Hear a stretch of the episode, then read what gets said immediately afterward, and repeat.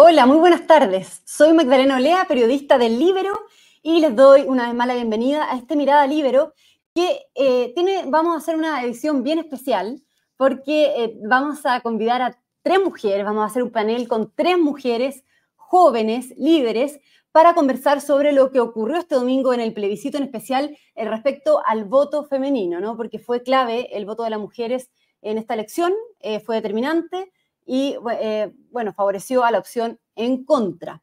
Por lo tanto, vamos a presentar a Mara Cedini, eh, directora de Asuntos Públicos de la FPP. Ahí está Mara, bienvenida. Hola Magdalena, ¿cómo estás? Muchas gracias Muy bien, Mara.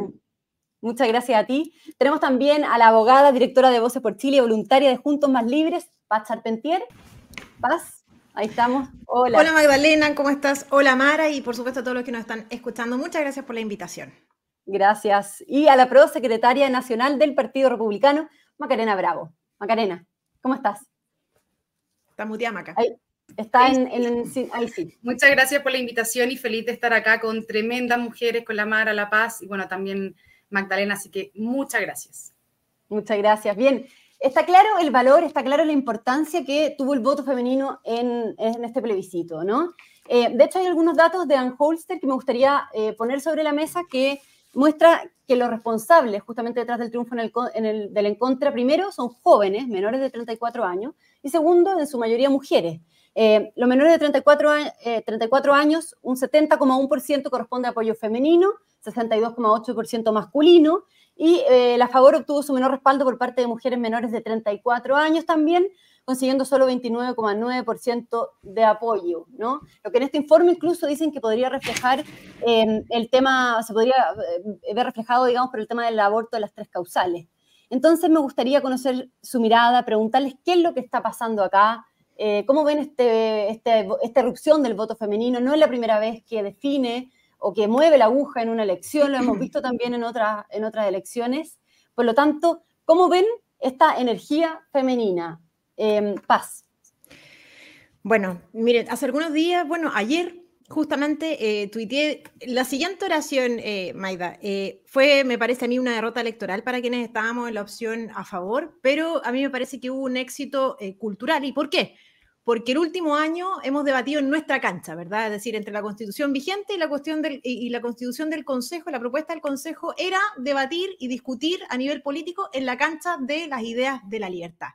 Pero hay una excepción, ¿verdad? Y es eh, aquella relativa al tema mujeres. Y, por eso es tan determinante, porque si uno lo piensa, para la izquierda particularmente, un avance o retroceso en los temas mujer está supeditado o determinado más bien según sea el avance o retroceso en lo que ellos aspiran como aborto libre. Y, y, la verdad es que objetivamente se instaló ese discurso, es decir, como la propuesta ponía una limitación al aborto libre, lo cierto es que eh, pusieron al final del día los términos del debate, porque objetivamente es una realidad que la propuesta del Consejo sí establecía cuestiones que constituyen verdaderos avances eh, para las mujeres, las mujeres en distintos ámbitos, pero que fuimos incapaces de comunicar. Y, yo creo que esto no fue aleatorio, no fue eh, en el fondo algo que salió espontáneamente, sino que es más bien algo estratégico y uno puede verlo en tres ejemplos. El primero, una de las pocas intervenciones que tuvo el presidente Boric durante el proceso eh, de campañas fue precisamente aludiendo a que la propuesta del Consejo eh, de alguna manera no, no fue exactamente igual, el pero lo, al parafrasearlo de la manera que sí, algo así como que era un retroceso para las mujeres. Lo segundo, la intervención muy fuerte de Michelle Bachelet en esta campaña con un video que dice llanamente es vergonzoso porque este, contenía una serie de mentiras que nos permiten concluir que, o que estaba de mala fe la presidenta o directamente que no se, no leyó la propuesta del Consejo. Eh, y tercero, incluso que ese mismo día, cuando la presidenta Michelle fue a votar, aludió a machismo por su posición política, cuestión que lícitamente también es un poco vergonzosa porque sabemos que la mentira no, no reconoce ningún tipo, no reconoce sexo, ¿verdad?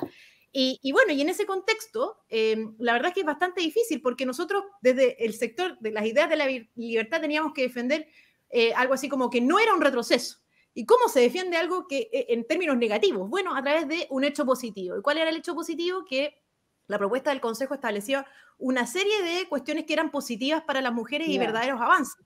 Pero el problema es que... Pero, ¿cómo, pero ¿cómo se instala Perdona, Paz, pero ¿cómo se instala esto, esto que tú misma comentas, ¿no? El tema, cuando irrumpe Bachelet la escena, digamos, y habla de, dice que es peligroso el tema del aborto de tres causales, y salen un montón de figuras a hablar sobre ese tema. Finalmente, ¿qué es lo que pasa ahí? ¿Es Bachelet que mueve la aguja o no? ¿O, no es Bachelet en sí, sino que, eh, eh, o sea, en este caso sería el tema del aborto en tres causales? Macarena Bravo, te lo pregunto a ti también, para que puedas complementar. Y estamos con algunos problemas de conexión con Mara, pero ya se va a conectar con nosotros nuevamente. Sí, mira, eh, así no. A ver, sin lugar a dudas que el tema mujer fue eh, fundamental en la campaña. La izquierda logró instalar que se retrocedía eh, con la propuesta constitucional, ¿cierto?, en los derechos de las mujeres, en el aborto en tres causales. Y la verdad es que creo que nos faltó tiempo para poder aclarar todas esas dudas, aclarar todas esas fake news que instalaron desde la izquierda para explicárselo a las mujeres porque al menos yo eh, recorrí varias regiones haciendo campaña, estuve también en distintas comunas de la región metropolitana y cuando hablaba con mujeres y les explicaba lo que abordaba el texto para eh, los derechos de la mujer, lo entendían y eh, de pasar de la indefinición apoyaban la propuesta, pero la verdad es que también tuvimos una campaña bastante corta para explicar temas que son bastante complejos también, que son los debates de ideas que no son tan fáciles de entender, sobre todo para las personas que obviamente no están tan ligadas a la política. Por otra parte, también creo que lo de Michelle Bachelet efectivamente generó, eh, eh, también influyó en la decisión de las mujeres, porque independiente de que yo no comparto ideas políticas con Michelle Bachelet, es una referente para muchas mujeres, siendo la única mujer presidenta del país. Y ella se prestó eh, como expresidenta para las fake news de la izquierda, lo que también me parece de una irresponsabilidad bastante grande y que uno no espera de una exmandataria de Estado que eh, mienta tajantemente a las mujeres diciéndole que esta propuesta constitucional era un retroceso, cuando en realidad era todo lo contrario. O sea, este texto constitucional hablaba de la corresponsabilidad de la salacuna universal gratuita para la maternidad y la paternidad, terminando también con la lógica cultural de que la salacuna es solo para las mujeres, porque también es para el hombre y el hombre también podía acceder. Un beneficio para todos, para la familia, eh, para la, financiar la educación, ¿cierto?, de niños con necesidades educativas especiales, que también afecta a muchas mujeres en Chile, eh, la igualdad de sueldo, o sea, mismo trabajo, misma paga, también lo abordaba la propuesta constitucional, y además eh, también hablaba de promover la participación de la mujer en la política, que es algo que también es súper necesario, faltan muchas mujeres, y creo que nos faltó para poder explicar y contar sobre todo lo que se avanzaba históricamente en el país en una constitución abordando el tema de la mujer. Mm. Es interesante esta discusión porque en la elección del plebiscito anterior justamente fue el tema del aborto sin límites, lo que también mueve, movió en ese minuto la aguja y que fue determinante para que ganara también el rechazo, ¿no? Fue uno de los grandes temas que salió. Y ahora vemos en esta elección que eh, se toma este, el, tema del aborto en las tres causales, lo que estamos conversando, y también tiene un efecto finalmente en el resultado. Me gustaría preguntarte, Aymara, ¿qué reflexión haces al respecto? Yo, yo creo que eh, Chile, los chilenos tienen súper claro eh, en qué cosas quieren avanzar y qué cosas les gusta de lo que tienen. Lo que pasa es que efectivamente para el 18 de octubre del 2019 tuvimos como un estado de borrachera donde se, eh, donde se perdió el sentido común y se impuso la violencia, pero en general yo creo que los chilenos están súper claros. En ese sentido, yo creo que en relación al aborto hay una visión eh, que, tenemos muy determinada como sociedad, que es que el aborto eh, en cualquier eh, cualquier etapa, a cualquier, no importa el mes, es algo impensado. Yo creo que el chileno absolutamente es defensor de la vida. Ahora, también existe un grupo importante que cree que el avance en el aborto en tres causales es algo fundamental en muchos aspectos y como política pública. Y yo creo que eh, eh, finalmente decidió marcar el avance que había tenido hasta ese momento y no y no que tampoco transgredieran más allá de la cuenta, que es lo que pasó en el proceso anterior. Ahora, desde esa perspectiva, eh, yo quiero sumarme un poquito a la reflexión eh, que hizo Paz y hizo la Maca con respecto a, las mujeres en este proceso. Yo creo que eh, nosotros hay una batalla que está muy perdida, que es anterior a la discusión de las mujeres en, estos textos, que tiene que ver con, el problema identitario. ¿ya? La agenda de la izquierda, de la nueva izquierda hegemónica con el tema identitario es brutal. Y lo que hace desde esa perspectiva es poner agendas políticas, eh, poniendo ciertos grupos de interés como supuestas banderas, las mujeres, las minorías sexuales, eh, los pueblos originarios, y en ese sentido buscar hablarle como si fuéramos las mujeres o ciertos grupos, como si fuéramos parias de la sociedad, como si los derechos fundamentales establecidos en la Constitución y en las leyes, no nosotros no fuéramos parte de esos derechos. Cuando tú lees los derechos de la Constitución, estamos todas las mujeres incluidos incluidas y todo el resto de los pueblos originarios también, por el mero hecho de ser personas. Pero hemos caído en este populismo, en esta demagogia de creer que las personas tienen que tener más o menos derechos que otros y por eso eh, se, pierde como este sentido común basado en que todos tenemos que optar a los mismos derechos. Entonces, el problema de esta agenda es que termina pasando la cuenta en elecciones como esta empiezan estos grupos que empiezan, no, que esto va contra las mujeres, no tiene por dónde contra las mujeres, todo lo contrario, puso ciertos principios que para mí son clave, que tiene que ver con la igual paga, que eso independiente sea hombre o mujer, dos personas que tienen el mismo cargo, la misma responsabilidad, los mismos años de experiencia, deberían ganar lo mismo. Eso sea hombre, mujer, minoría, con blanco, negro, alto, bajo. Eh, lo mismo la sala cuna, como dice la maca, la sala cuna es beneficiaria para todos los que son padres. Y claro, mayoritariamente los cuidados los tienen las mujeres, nos beneficia, pero finalmente no es, no es una política pública discriminatoria, todo lo contrario, es en beneficio del niño y de las familias. Entonces, yo creo que tenemos que parar con esta agenda identitaria eh, que lamentablemente hace que nos manipulen y nos sobreexpongan en las elecciones. Pero en eso, Mara, me quiero detener porque en el fondo, ¿qué es lo que está pasando acá? ¿Por qué eh, o sea, primero, ¿qué reflexión tiene que hacer la derecha para que esto no vuelva a ocurrir, para poder captar de cierta manera los votos eh, de las mujeres jóvenes eh, en las siguientes elecciones, no se vienen las municipales, en fin? Y dos, ¿por qué? Y, tomando en cuenta lo que tú dices respecto a la agenda identitaria, ¿no? ¿Por qué los derechos de las mujeres hoy día están asociados a una suerte de a la izquierda, de cierto modo, ¿no? ¿Por qué la derecha no logra convencer en el fondo a este electorado femenino?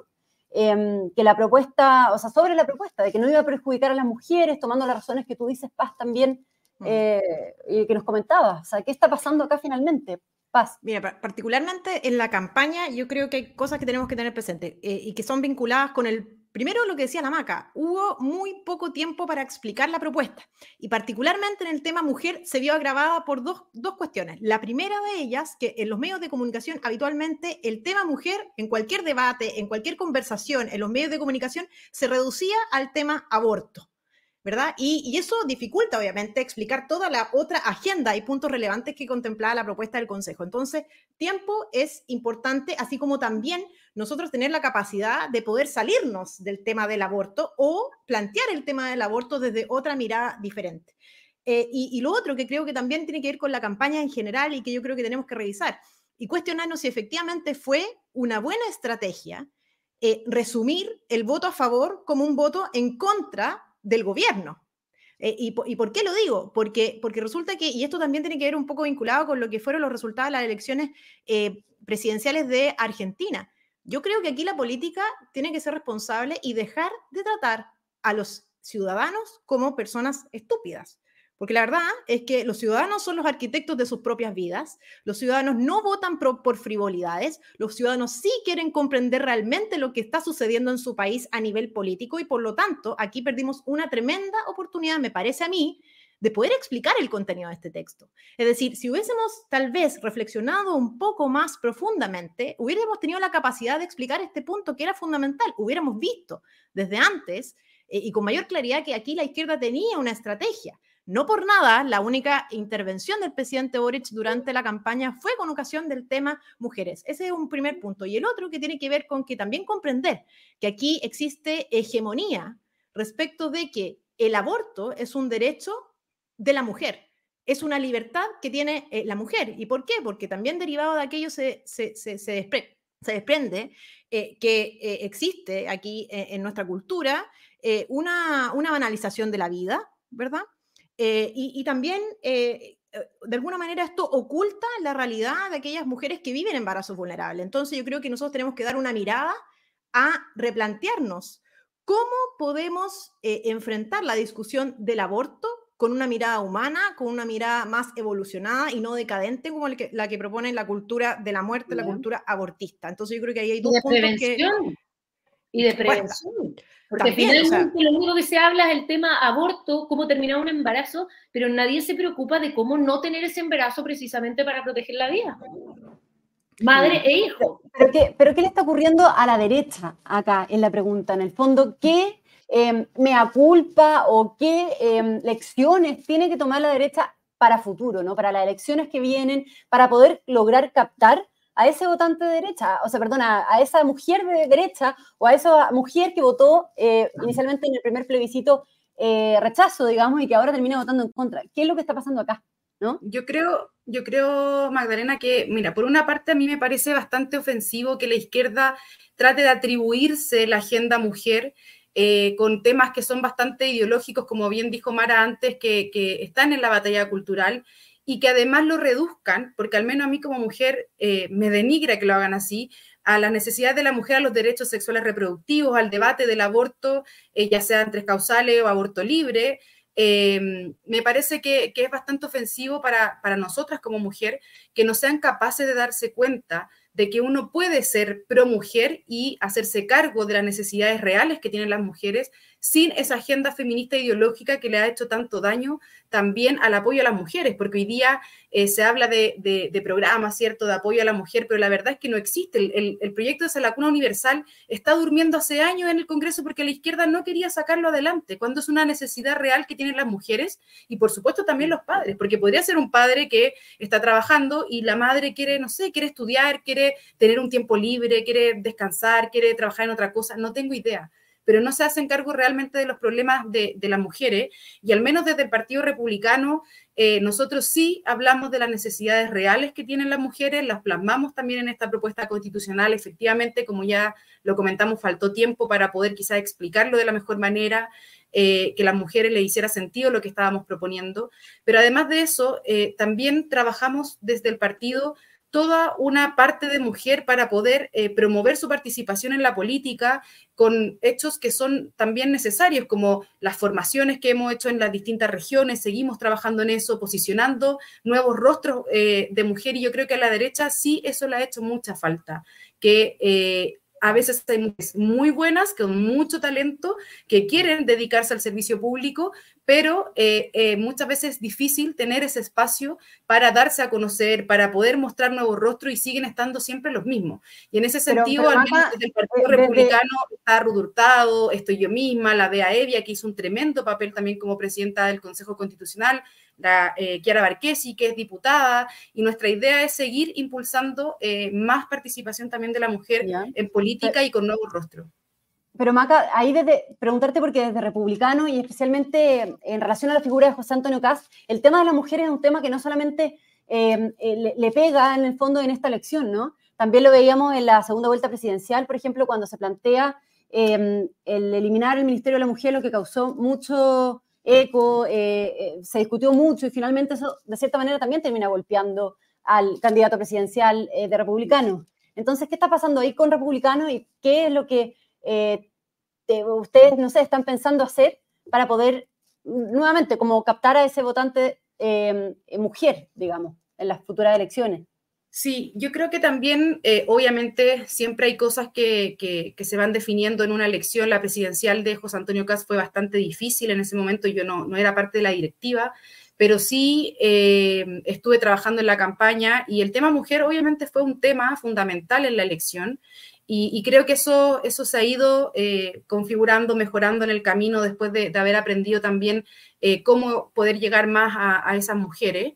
Y creo que también fue parte de eh, no solamente las fake news que venían desde la izquierda de instalar a, José Antonio Cas como misógeno, de, todas las interpretaciones que se le dieron al programa de gobierno, incluso desde figuras del mismo sector de Chile Vamos, que le dieron muy duro a José Antonio Cas con el tema mujer cuando era algo perfectamente corregible. Entonces creo que el análisis, por supuesto, es distinto a, los factores hoy día actuales. Lo que sí hemos estado haciendo es a través de Acción Republicana, que es una fundación asociada al movimiento republicano, eh, un dialogar mujer, estamos haciendo focus group a lo largo de Chile para comprender cuáles son los intereses de la mujer en política, los intereses de la mujer en la sociedad y cómo poder conectar realmente con lo que ellos esperan, ¿cierto? Eh, también desde la política. Y eh, los vamos analizando. Esto es un focus group bien hecho, lo hizo una socióloga, o sea, como con, mucho interés de, poder efectivamente tener buenos resultados y ver cómo abordar el tema de mujer. Y lo mismo también con las capacitaciones, los cursos de formación, de liderazgo, eh, el, como te decía, promover espacios para mujeres. Ahora acabamos de lanzar un nuevo programa de YouTube del partido que es de mujeres para poder eh, seguir mostrando más rostro, haciéndolas participar media training, bueno, distintas cosas que, queremos hacer y un diagnóstico de por qué la mujer no está conectando con las ideas, ¿cierto?, de la libertad, de, nuestros derechos como mujer, etcétera, eh, y poder efectivamente llegar con nuestro mensaje hacia ella. Perfecto. Y, y, Simara, eh, preguntarles también ahí por la figura de Evelyn Matei, ¿no? ¿Cómo la han visto? ¿Cómo queda posicionada Evelyn Matei con todo esto y con este debate que estamos conversando sobre las mujeres? Eh, porque también ella toma posición con el tema del aborto en tres causales, sale a desmitificar a Bachelet, es cierto, pero en algún tema, o sea, en algún punto, eh, Matei dijo que si es que esto seguía así, ella iba a votar en contra, ¿no? En relación al tema del aborto de las tres causales. Entonces, ahí Mara, no sé cómo lo ves tú. Te, lo respondo al tiro, pero yo creo que es fundamental eh, como responder bien qué pasa con la derecha y el desafío con las mujeres. Desde mi mm. perspectiva, yo creo que la derecha hace mucho rato que lleva eh, perdiendo la batalla con las mujeres netamente por un tema de cobardía. Y eso lo digo directamente. Yo creo que a la derecha le falta mucha formación política. En ese sentido, ¿cuál es mi crítica? La izquierda lo que hace con esta agenda identitaria es poner a, a las mujeres en una posición de víctima. La victimización la ocupa demasiado para poder imponer su agenda. ¿Y qué es lo que pasa? Eh, cuando tú haces un, discurso victimario, lamentablemente muchas jóvenes se, suman a esta batalla porque las mujeres somos oprimidas por el, sistema heteropatriarcal, no, y esos discursos. Y tú generas una generación resentida, ¿ya? Que se mueve a través de la victimización. Y lo que no ha sabido hacer la derecha es posicionar a las mujeres con fuerza, potencia, que es lo que tenemos. Decir, las mujeres hemos ganado espacio, somos líderes, tenemos opinión. Cuando tú ves que estamos debatiendo el tema de, lo, de la paridad, que a mí me parece una falta de respeto con la mujer, las mujeres perfectamente podemos presentarnos a un cargo público de diputada, de senadora y ganar por nuestras ideas, por nuestra capacidad. No necesitamos que el Congreso nos esté dando, puestecillo eh, porque somos las pobres víctimas del sistema, para nada. Y, lo que estamos viendo también son muchísimas políticas de derecha diciendo, ay, sí a la paridad porque la mujer, la deuda histórica, volviendo a esta posición de víctima. Entonces, mientras la derecha no dé un discurso donde realmente potencia a la mujer y la pone realmente en el puesto que se ha ganado en la sociedad, vamos a seguir perdiendo contra la agenda de victimización. Entonces, para mí, primero que todo, tenemos que culturizar a la clase política en cuanto a eh, a, ideologías políticas para que entiendan que están cayendo en un discurso de izquierda.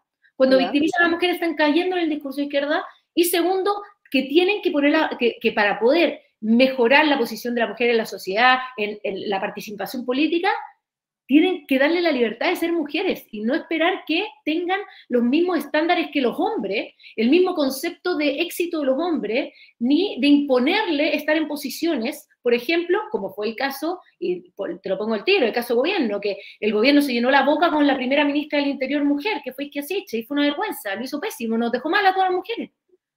Porque en el fondo no estaba capacitada ni preparada para el rol que tenía, entonces estar poniendo mujeres por ponerlas no corresponde. Hay que poner a, las mejores personas donde tienen que estar.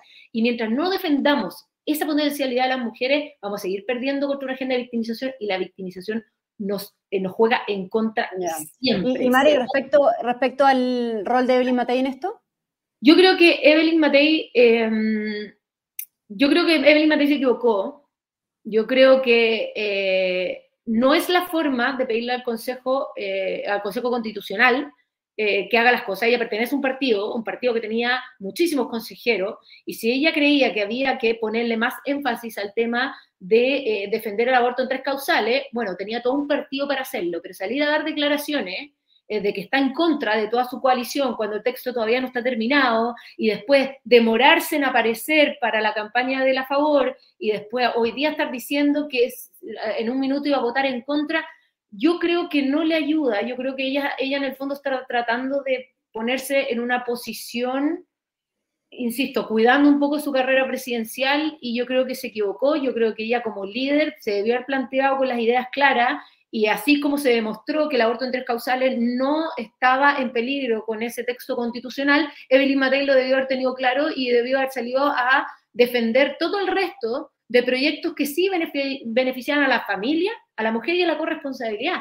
Entonces yo creo que ahí eh, Evelyn Matei eh, creo que erró en su estrategia y se basó un poco mucho en, su, en la protección de su carrera presidencial. Bien, eh, para ir terminando, Paz, ¿coincides con, con, el planteamiento que hace Mara?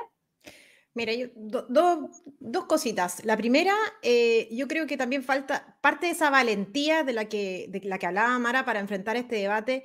Creo que también se encuentra decir con valentía y con realidad que un Ministerio de la Mujer no va a solucionar el tema mujeres en nuestro país. Es decir, desde que existe el Ministerio de la Mujer, ¿ha mejorado sustantivamente la calidad de vida de las chilenas? Yo creo que es una pregunta legítima y que tenemos que abordar y no tener miedo a encontrar cuál es la respuesta, porque a primera vista no parece que haya mejorado sustantivamente la calidad de vida de las chilenas. Segundo, en relación a este debate, a mí me parece hacer doble clic a los números como algo relevante, porque creo que también hay, que distinguir entre eh, las mujeres según los ingresos y según su posición socioeconómica, porque las necesidades de las mujeres no son iguales eh, de acuerdo a su posición eh, socioeconómica. Y también otra cuestión relevante acá desde mi región. También la posición de las mujeres en las regiones no es la misma que la de las mujeres de la región metropolitana. Entonces, cuando uno ve las demandas sociales de las mujeres con menores ingresos, eh, chuta, uno dice, oye, los temas de seguridad, que son prioritarios para todos, la sala cuna, que son prioritarios para todos, ¿verdad? Eh, y por qué no decirlo, también eh, el apoyo a las mujeres con embarazos vulnerables cuya única salida que les ofrece el Estado es mentir con respecto a que han sido violadas para que eh, se lleve a efecto un aborto y no el sinnúmero de otras alternativas que son provida y que sin duda serían mucho mejores para esas mujeres con embarazo vulnerable. Entonces yo creo que aquí eh, la verdad es que hay que darle un doble clic al debate y no tirarse el piquero completo para poder, para nuevamente estar discutiendo en la cancha de la izquierda estos temas como sencillamente no aceptar y con esto termino, lisa, lisa y llanamente aceptar que, oh, necesitamos un Ministerio de la Mujer, oh, necesitamos paridad, o necesitamos realmente la igualdad salarial a nivel constitucional en circunstancias que la Dirección del Trabajo lo ha determinado en un dictamen desde hace años y aún así en Chile todavía existe eh, cierto desequilibrio eh, con trabajos de igual valor entre hombres y mujeres. Bueno, a mí me parece que hay que sincerar ese debate y no tener miedo a darlo eh, y realmente ir a las demandas sociales de las mujeres en concreto. Y en cuanto a Evelyn Matei, a mí me parece que efectivamente le faltó determinación en su posición inicial, porque fue bastante errática y a mí me parece, y esto es una, una opinión que, no, que, puede, puedo estar absolutamente equivocada, pero yo creo que su, su opinión inicial respondió a que no revisó el texto. Y yo creo que ahí a lo mejor hubo una mala asesoría, porque de otra manera resulta difícil explicar su cambio de posición en tan pocos días, eh, siendo que el texto del Consejo no había cambiado sustantivamente. Entonces yo creo que ahí, y eso fue un error que, bueno, en parte puede explicar esta amplia diferencia que existe entre hombres eh, y mujeres menores de 34 años, pero ojo, además, hay un punto relevante. Acá tenemos un desafío con los menores de 34 años, porque la brecha también en contra a favor entre los hombres menores de 34 años también es súper importante, eh, mm, es, relevante, es, una distancia eh, importante. Por lo tanto, el foco acá también, más que las mujeres, tal vez debieran ser los jóvenes, estimada Macarena, para ir finalizando. Sí, yo en, lo último que dijo La Paz eh, también me sumo, yo creo que acá hay que ir trabajando más allá, no solo el tema mujer, sino que llegar a los jóvenes también, eh, porque generalmente las elecciones que han definido eh, la participación del voto femenino a, favor de una u otra opción ha sido principalmente de mujeres jóvenes también. creo que es importante mirar también los estratos socioeconómicos. en el caso de esta elección, eh, las clases más vulnerables eh, votaron por la opción a favor. Y yo creo que eso tiene que ver con que se supo conectar en esta propuesta con las medidas de seguridad que están sufriendo las familias, las poblaciones, con las medidas, ¿cierto?, de eh, libertad de emprendimiento, de lo que iba a aportar también al desarrollo económico del país para dar estabilidad. También con lo mismo de la agenda mujer, con la sala cuna universal, niños con necesidad educativa especial, o sea, realmente se hacía cargo como de las urgencias eh, sociales que tiene Chile, entendiendo que no iban a estar listas de un día para otro, pero que eran herramientas para fortalecer al Estado a poder responder a esas necesidades y fueron las clases más vulnerables las que votaron a favor de la propuesta y lo mismo nos pasó a nosotros en el caso del Partido Republicano, que la mayoría de los votos que tuvimos en el Consejo Constitucional para elegir a los consejeros fueron de las clases más vulnerables, clase media y clase más vulnerable. Entonces, creo que hay que eh, profundizar mucho más mm. también en el dato y por supuesto que la, derecha tiene un desafío con el tema de mujer.